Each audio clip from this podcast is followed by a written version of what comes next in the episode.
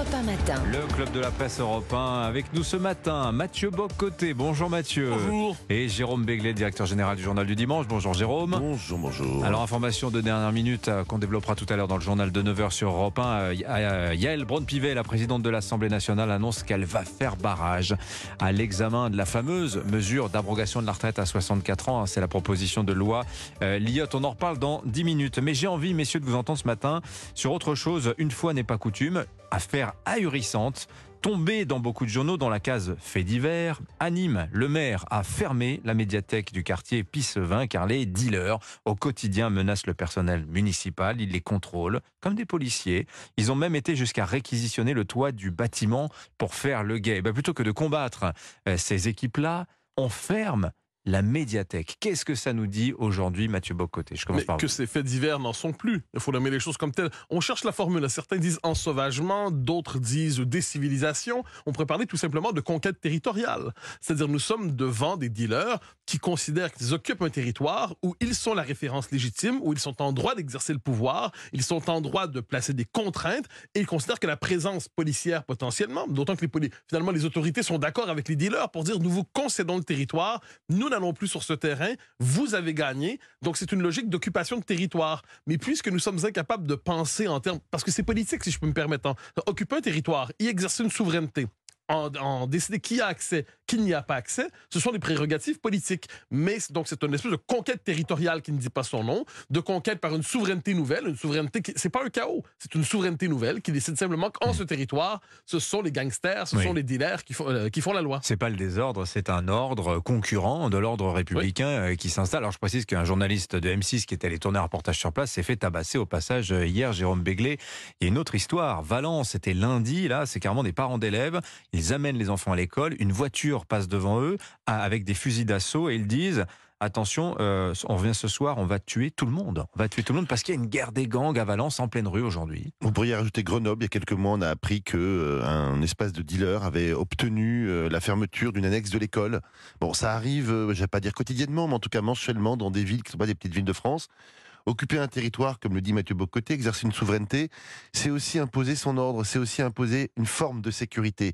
Et les maires et un certain nombre de riverains se disent mieux vaut ça que Mieux euh, vaut fermer la médiathèque. Mieux vaut fermer la médiathèque euh, et être dans une forme de sécurité, puisque les gens qui rentrent et sortent de cet espace Ouais. le, le font pour des raisons qu'on connaît, mais en tout cas, euh, c'est il n'y a Au plus moins, de il n'y a pas de mort, c'est Voilà. la sécurité. Et donc, c'est c'est- c'est- c'est un, c'est une réflexion totalement paradoxale et, et je dirais évidemment choquante, mais qui, pour des maires et qui, pour des, euh, pour des riverains, euh, devient la dernière extrémité et la, la dernière abandon de la lâcheté. Ouais. Euh, C'est-à-dire que la police municipale ne peut plus intervenir, la police nationale est totalement insuffisante, donc on se dit, on va leur concéder ça et on aura la paix.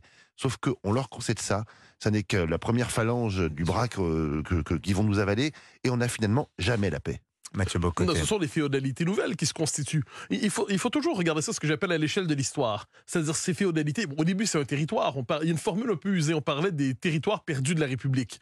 Mais c'est aujourd'hui une formule terriblement insuffisante pour parler de ce, dont- de ce qui arrive. C'est-à-dire Mm. des territoires occupés, conquis, des féodalités nouvelles qui se constituent. Et faites ça dans 5 ans, dans 10 ans, dans 20 ans. Si la, même logique se poursuit, mais il y a des territoires qui se déroberont pratiquement, tout simplement, à- au territoire national, à la souveraineté nationale.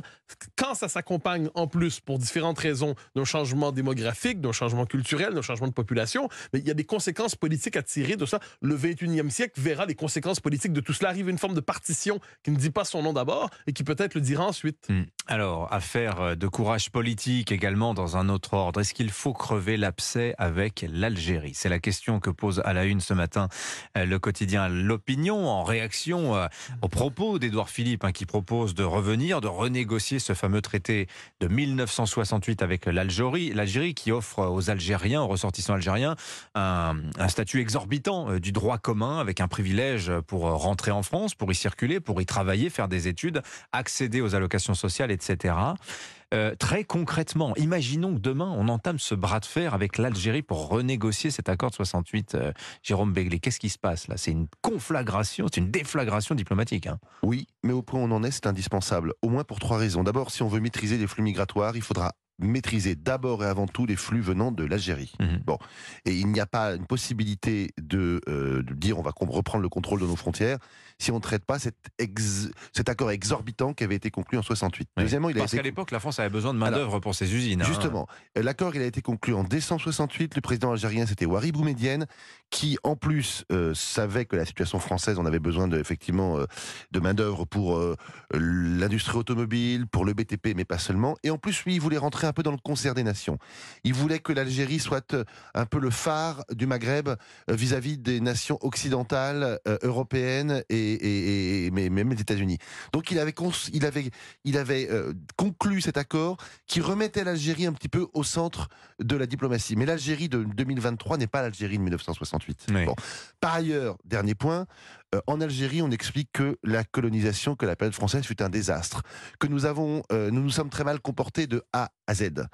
Euh, donc l'état d'esprit, la mentalité, la culture et la façon dont la France est vue de, l'autre côté de la Méditerranée ont totalement changé.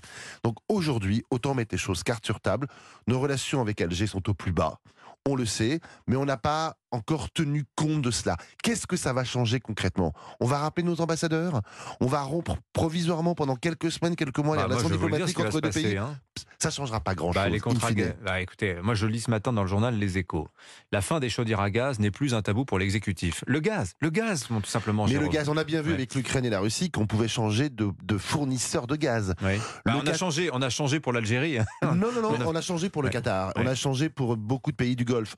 On est capable de le faire. pour- pour, euh, de- de- la Norvège, la Grande-Bretagne et les Mm. pays du Golfe sont à nos pieds, si j'ose dire, pour nous livrer plus de gaz si nécessaire. Mathieu Bocoté. Mais je crois que ça va de soi. C'est-à-dire que c'est une relation aujourd'hui toxique. Ça va, Euh, soit la Ah renégociation, oui, bien sûr, euh, le- ou la dénonciation, tout simplement. C'est-à-dire que euh, aucun changement nécessaire ne s'accompagne d'une douce musique d'ascenseur. Je veux dire, à l'échelle de l'histoire, quand il est nécessaire de marquer une rupture, la rupture, vous passez pas chez le dentiste sans souffrir un instant, disons ça comme ça. Or, dans les circonstances, ce- cet accord qui date d'une autre époque, qui date d'une autre période où l'Algérie n'était pas la même, où la France n'était pas la même, cet accord aujourd'hui plombe et- est à l'avantage exclusif de l'Algérie et au désavantage exclusif de la France. Il faut nommer les choses telles quelles.